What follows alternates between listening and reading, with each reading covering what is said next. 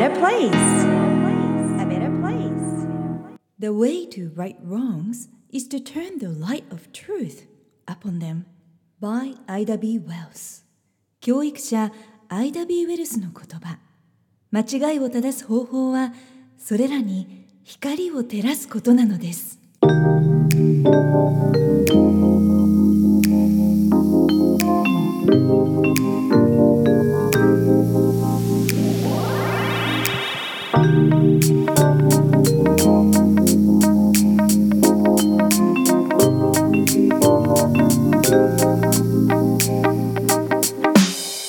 さゆり先さゆりが Who You Are Makes the World a Better Place. エピソード108回目を配信いたします。自分軸を確立し一人一人が自分らしさを最大限に表現することで世界がより良くなるというビジョンを持って教育ビジネスライフスタイルそして豊かさという意味のウェルビーンについて世界のリーダーの声をお届けしながら日本から世界へ羽ばたきたいという皆さんと一緒にこのポッドキャスト番組を作っていきたいと思っています。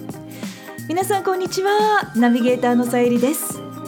梅雨の時期いかがお過ごしでしょうか。ちょっと番組は爽やかにお届けしていきたいなと思っています。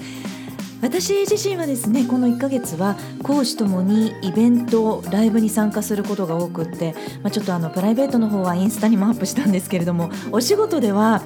オーストラリア政府関係のイベント続いた週もありました。ボーダーが開いてから貿易とか留学なども一気に人の流れというか行き来が活発になっています。オーストラリア政府関係それから教育関係のパートナーたちも今回次々に来日しまして活発に日豪で情報交換できた1ヶ月となりました。グローバル教育もうすごいスピードでどんどんアップデートされています。グローバル教育のトレンドとしては若年化。それから日本の既存の教育と欧米の教育を同時進行させることができるハイブリッド教育というふうに進化しているということなんですね。でただグローバルマーケットの最先端で今そしてこれから求められている人物像というのと実際にレッスンとかコンサルなどこう生の皆さんとの会話を通して感じる日本の現状とか情報のギャップというのも感じているところです。英語教育でもキャリアでも大切なことは自分に必要な情報収集をまずするということ。そこから分析をして戦略を立ててプランニングをするという事前準備。それからクリティカルシンキング力が欠かせません。もう本当に特に子育てって巻き戻すことができないんですよね。だからあの時ああしておけばこうなったのにというふうに後悔したくないので皆さんなので丁寧にロードマップを描いてプランニング戦略を立てるということもやっぱり必要です。ギリギリになって焦ったり苦しんだりするのではなくて余裕を持ってバランス良いスキルを身につけていくためにはやっぱりまず情報知識が必要だなというふうに感じていますそこで今回は Podcast Volume 108グローバル教育最新情報英語の試験 IELTS で夢を叶える方法としましてゲストに IDP Education IELTS の日本エリア担当の市川様をお迎えして英語教育大学進学事情の今をお届けしたいと思っています。IELTS ってそもそも何？IELTS で何が叶えられるの？今のトレンドや傾向は？そして今回このポッドキャストのリスナーの皆さんに日本で初公開となる情報。来年スタートの画期的なシステムとは？スコアアップの秘訣は？など貴重な情報をお送りいたします。それでは市川さんどうぞよろしくお願いいたします。よろしくお願いしますはい、あの市川さんとはオーストラリア関係のイベントでたびたび今までお会いしたことがありまして皆さんのともこともこって呼んでるのでなんかこうともこ from IELTS という感じでいつもこう親しみを持って市川さんなんか素晴らしい活動されていらっしゃるなと思って拝見していたんですけれどもぜひあのポッドキャストリスナーの皆さんに市川さんの IELTS での役割ですとかお仕事内容それからあの IELTS でお仕事を始めたきっかけなどを教えていただけたら嬉しいと思います。今回はお招きありがとうございます。はい本当さゆりさんともいろいろなイベントでお会いする機会がありそしてポッドキャストもあの聞かせていただいて、はい、あの私自身も今2人の男の子の子育て中ということでいつも大変あの勉強させていただいております。今現在私あの IDP Education というオーストラリアの企業において、えー、IELTS 事業に関わっております、えー、私と IELTS の出会いというのは、あの実は大学生時代、えー、オーストラリアに交換留学をしていたことがありまして、はい、その当時あの IELTS という試験とあのこうえ縁があるというかそういう試験があるということをオーストラリアに行って初めて知りました。はい、でその後ですね私はあのオーストラリアで約3年間交換留学と大学院留学を経て日本に帰国し、はい、あのその、まあ、自分自身の留学の経験があの今後のキャリアを位置づける上で私の中ではあの2つの軸があってまず1つはその英語英語教育ということとあと留学っていうのがやはり人生をより豊かに、え、してくれるこう鍵のようなものであると自らの経験からも感じましてそこからあの縁がありまして、え、約15年間日本のオーストラリア大使館で留学のプロモーションをするという仕事に関わりました。はいその仕事を通してこの IELTS の今私が勤務している、えー、IDP エデュケーションの日本での立ち上げをサポートすることがありましてでそこからあの声がかかり、えー、ちょうど私自身もまあ15年ぐらい大使館で働いててちょっと次のキャリアを考える時に、うん、まあ、この英語という軸と留学という軸を維持しながらあの働ける場ということで IELTS に関わるようになりました。で今この仕事を始めて間もなく4年ぐらいになるんですが、まあ、私の仕事の一環としてこの IELTS をあの多くの方々に知っていただいて、で、まあ、受験をされる皆さんに少しでもこの IELTS をなるべく早くこうスコアを達成してその次の目標である進学であったり留学移住という夢をこうあの達成できるようにサポートするということがあの役割でもあるので年にですね4回ぐらい私自身も試験を、あの受けに行ってそうなんです。そうなんですか？はい。でちょうど2週間前もあのそれこそ川崎で受けてきたばかりなんですね。はい。なので本当にあの身をもってこの IELTS の試験の魅力もそうですし難しさであったり、うん、あと特にこの若い世代特に高校生や大学生が受けていただく上で、あのいかにこう今後のそのグローバルキャリアを築く上で、あのまあ道しるべになるような試験であるということを実感してますので今日はあのそういったことを皆さんにこうお伝えできればなと思います。まあ本当にあのアイエルツって実は私も大学入学の時にこの試験を活用させていただいたんですけれどもなんかこう当時を思い出してあのスコアがあったから今の自分があるんだとかなんかいろんなことが切り開かれていったそのきっかけがあの18歳の時に受けた IELTS だったなって今思い出すと本当にそれが今のきっかけだったなっていうふうに感じるんですけれどもまだまだこの IELTS を知らない方もいらっしゃると思うんですね。でそんな方にとってこの IELTS の特徴というのをどんなふうに説明できるでしょうか？あの IELTS ですね。まず4つの大きな特徴がありましてそもそもこの IELTS って IELTS の頭文字なんですが、うん、えー、 International English Language Testing System の略でして、はい、世界で最も歴史のある英語4技能試験というふうに言われてます。はい、はい、でこの4技能なので、えー、リーディングリスニングスピーキングライティングの4つの技能を約、はい、そうですね3時間半ぐらいかけて1日で測っていく、えー、試験になります。でこちらのやっぱりあの特徴としてはこの世界的に受け入れられているというのがやはり IELTS を多くの方が世界中で受けている理由でありましてで、まあ、英語圏もあのアメリカイギリスカナダオーストラリアニュージーランドでは、えー、留学のためはもちろんなんですけど移住のえー、ビザの取得の際に英語力を証明する際にも広く認められている試験です。はい、はい、そしてあの合格不合格がなく、えー、0から9という、えー、バンドスコアというスコアで、えー判断される英語力を診断する試験になっております。で、はい、えー、4技能ごとにスコアが出ましてその平均点で、えー、オーバーオールのスコアが、えー、出されるような仕組みです。でもう一つあの IELTS らしい点としては今あの IELTS はあのペーパーでもつまり紙と鉛筆で受ける試験とコンピューター形式で受ける試験パターンあるんですがスピーキングの試験に関してはこれはもう40年の IELTS の歴史が始まった時からそして今コンピューター版形式がある今でも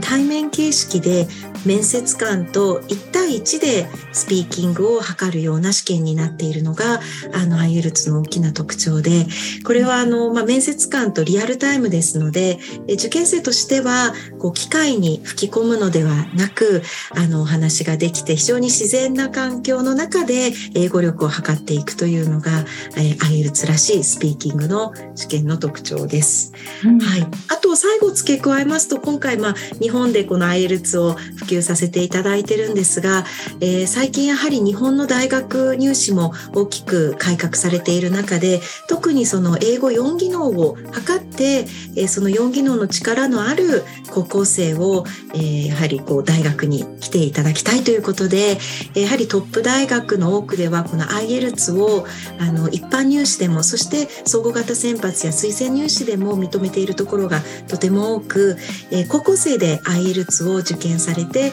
そのスコアを持って、えー、希望する大学に出願するという方も今非常に増えてきています。うんそうなんですよねなんか私のイメージとしてはイギリスオーストラリアの大学の入学のためにという感じだったんですけれども今どんどん本当にグローバル教育も仕組みだったりとかチャンスの数タイプというのが変わってきていていろんな形で自分の夢を実現していくことができるような環境もう私からすると本当に当日それがあったらというような羨ましい環境だなと思うんですけれどもそんな中で本当にあの IELTS というのは4機能バランスよく本物の自分のあの英語力をしっかりと測ることができるなというふうに私も感じているところなのでもう少しそこをこう深掘りさせていただければと思います。まず、あのいろんな試験がありますよね英語の試験、はい、で皆さん一体その違いって何なんだろうって思うと思うんですが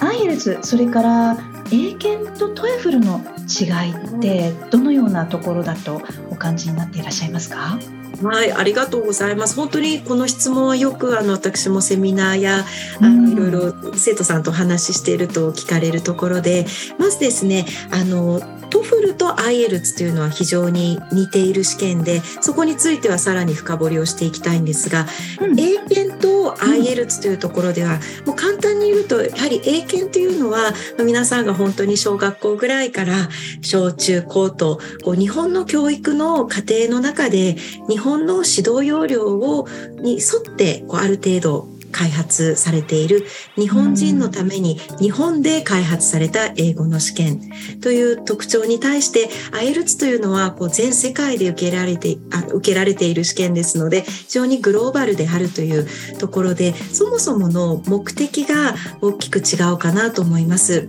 で我々あの IELTS に関してはあのまず英検でしっかりとした英語の基礎力を築いた先に IELTS をこう見ていただき IELTS に向けて目標をこうシフトしていっていただければという話をよくするんですが、うん、あの一般的にはやはり英検の2級まではしっかりと合格をされた上で次準1級に行こうというレベルになった頃から IELTS をそれもその、受験される方が、大学進学であったり特に留学で大学進学においても国際系の学部に入りたい方ででもちろん英語圏に留学されたい方は2級の先に IELTS をというふうにあの皆さんによくお話をしております。うん、なるほど。ということはやはりこう小学生で IELTS とかではなくてもうちょっとしっかりと基礎力を固めてから受験した方がより活用しやすいかなということですね。まさにおっしゃる通りででその一つの理由としてはそもそも IELTS の試験の中身というのがあの、まあ、一般的に16歳以上つまりまあ高校生ぐらいのあの社会的な知識であったり意識がある方でないとそのリーディングのパッセージの内容であったりあとはライティングとかで求められるエッセイのテーマというのも、なかなか小学生で中学生でもやはりあの低学年になるとまだまだそこまでの思考力がそもそもないんですよ。母国語でもまだまだこれからというところですからね。そうなんです。なのでそこのベースがあった上で英語力をしっかりつけて受けていただくという試験になってきますので、あのご自身に合ったタイミングで受けていただくのがいいかなと思います。うん、なるほど。で TOEFL との違いははい。お考えになっていらっしゃいますそうですね、あの私自身も本当に TOEFL にあのお世話になった 世代でしてあのそれこそ、はいあのオーストラリアに交換留学した時当時は、えー、 IELTS はもちろんあったんですけどやっぱり圧倒的に TOEFL の方が、あの、が大学生に受け入れ受けられてた時代でしたので TOEFL を受けて、そのスコアを持ってオーストラリアに留学しているんですけど、あの TOEFL はやはりアメリカで開発されていて、はい、あの特に北米の大学に留学する方々を対象に作られている試験でもちろんオーストラリアでもイギリスでも世界中であの留学の時には通用するんですが非常にあの American English をベースに作られている試験っていうのがまずあの IELTS がインターナショナルな英語の試験であるというところで大きく異なってます。あの TOEFL は流れてくる英語も全て American accent で、えー、リーディングのパッセージとかもかなりアメリカの大学で学ぶことを意識された非常にアカデミックな英語なんですが IELTS はあのリスニングの時もやはり流れてくるあのアクセントがアメリカはもちろんなんですけどイギリスオーストラリアアイルランドやニュージーランド、非常にインターナショナルなあの英語が流れてきますので、そもそもその特定の国のために受験するあの試験ではなく世界どこでも英語を使って学ぶ働きたい方が受ける試験というところでそこが非常にこうカルチャーの違う試験だなと感じております。そうですよねでこのポッドキャストを聞いてくださっている皆さんはもう本当にいろんな方が今いらっしゃいまして例えばもうこれからあの育児がスタート生まれたばっかりっていう方もいらっしゃいますし小学生中学生高校生のあの学生の方だったりまたその保護者の方教育者それから経営者の方こういろんなあの状況や環境の中で聞いてくださっているのでじゃあ自分自身は何を受けようってどういうところにフォーカスしてどの試験のあのプリパレーション準備をしたらいいのかななんて思っている方もいらっしゃるかもしれないんですけれどもアイヘルツを受験してスコアを取得したら叶えられることってどのようなことがあるかぜひ教えてください。はい、ありがとうございます。あの本当さゆりさんのポッドキャスト私も聞いていてすごくあのアイルツに通ずるなと思うのが、うん、あのやっぱりその試験のために英語を身につけたり学ぶ正直必要のない試験なんですね。はいはい、アイルツは逆に言うと試験対策だけを一生懸命してもなかなかスコアが上がらなく、うん、そうなんです。そうなんです。そうなんですよ。多分日本で教育を受けてると、はい、それこそ何か何何の試験を受けるにもまず参考書を買ってその参考書を2度3度繰り返して、まあ、暗記すればなんとかこう70点以上。られる。うんうんうんうんそれに慣れてくると実は IELTS もちろんあの参考書はあるんですけど結構皆さんからよく聞くのが単語帳いくら暗記してもなかなかスコアが伸びないんですとか。はいあの問題集ばっかりやってますっていう方で伸び悩んでる方よくいらっしゃってつまりそのこれ結局あの試験がどのように作られてるかその試験設計そのものにあの関わってくるんですが IELTS はやはり本質的に英語力が伸びないとそれがスコアに反映されないっていうあの、まあ、よくも なんですけど、うん、やっぱり素晴らしいと思います。そうなんです、はい、英語力が参考書とかなくてもしっかり書く力読む力聞く力話す力が上がればそれがそのままスコアに反映されていくっていう試験になってきますので、うん、はいあのまさにその本質的な英語力を培っていくっていう先に目標となるアイルツのスコアが取れてそのスコアがあるつまり、まあ、よく、まあ、さゆりさんもそうだったと思うんですけど大学に留学すると大体6とか6.5っていうスコアが必要になってくるんですがこれがあれば向こうで確実に英語を使って学びそして自分の意見を話すこと発表することそして論文を書く力があの備わってるっていう証明になってきますのであのそこはそうですね。なのであの、まあ、アイルツがあれあのアイルツのその一定のスコアが達成できれば英語で自分のことをしっかりと意思表示して相手にこう伝えることができる力が身につきそれがあの、まあ、海外という土俵でもあの留学先でも働く先でもしっかりとそのことができるということが達成できるという、うん、はい、試験になってきます。はいなるほどもう私はこれはもう本当に痛いほど経験をしてしまいまして、まあ、それが本当に貴重な経験だったわけなんですけれどもやっぱりあのスコア7でも足りなかったっていうふうに大学時代にとても感じたのでこれでは日本の英語教育は間に合わないのではないかということでその啓蒙活動をしたいなということで皆さんにお伝えしていたのがやっぱりこの全体の自分自身の実力英語力を先に上げて日常の中で英語を取り入れたりとかしながら先に実力を上げてその後スコアをこう上げていくっていうスタイルの方がやっぱり本物の英語力になるんじゃないかなと思っていたところやはり IELTS ってそのように作られているっていうことが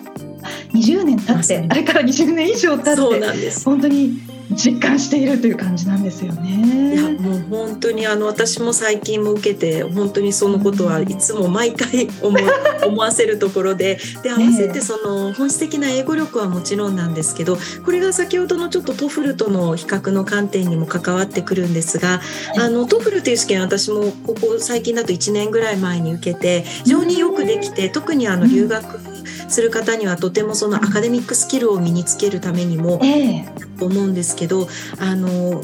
TOEFL の試験例えばあのスピーキングの時もこうもものを読んだりもしくはその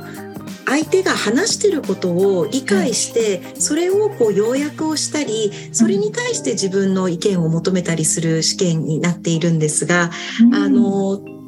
IELTS の場合はですね何か、まあ、特にスピーキングとライティングの場合は全て自分の意見を書くように話すように求められるので誰かの意見を聞いてそれを要約したりそこをベースに自分の意見を足すっていうことではなく本当にゼロから自分のあの意見をこうアウトプットすることが求められてきましてそうなってくると英語力以前のところで自分がその社会一般的な問題やあの、まあ、問題とか課題に対してどういう意見を持っているのかっていうことをまずその意見を持っていないと答えられないようになってます。はい、本当にそうなんですよね。自分とは何者なのか、自分の考えはこういう考えなんだ。自分とはこういう人なのだっていうそれこそもう本当にアイデンティティ自分とは何者かというのを伝える練習にもなりますよねこう試験を受けながら。そうなん。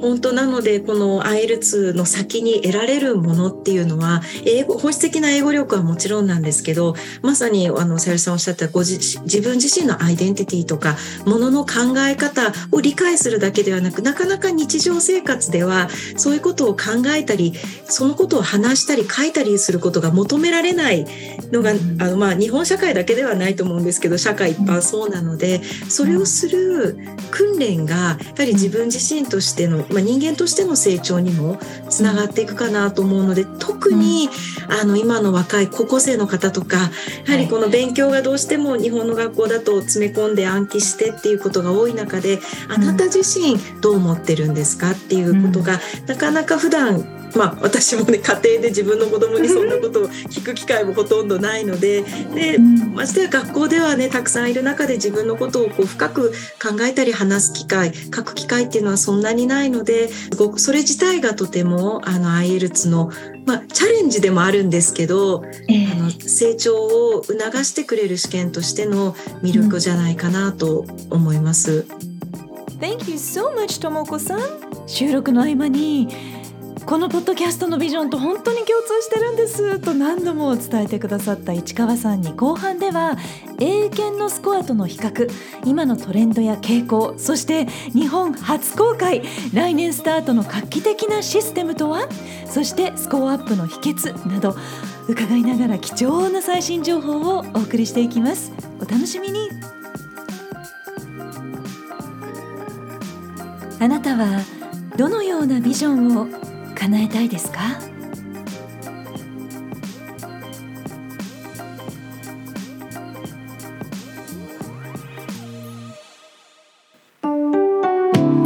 さあこの番組は自分軸を確立し一人一人が自分らしさを最大限に表現することで世界がより良くなるというビジョンで配信しています。私一人だけではなく世界の声そして皆さんからの声もお届けできたらいいなと思っています。皆さんからのメッセージご質問リクエストも受け付けています。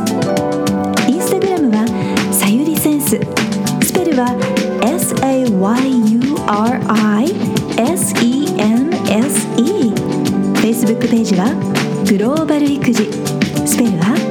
GLOBALIKUJI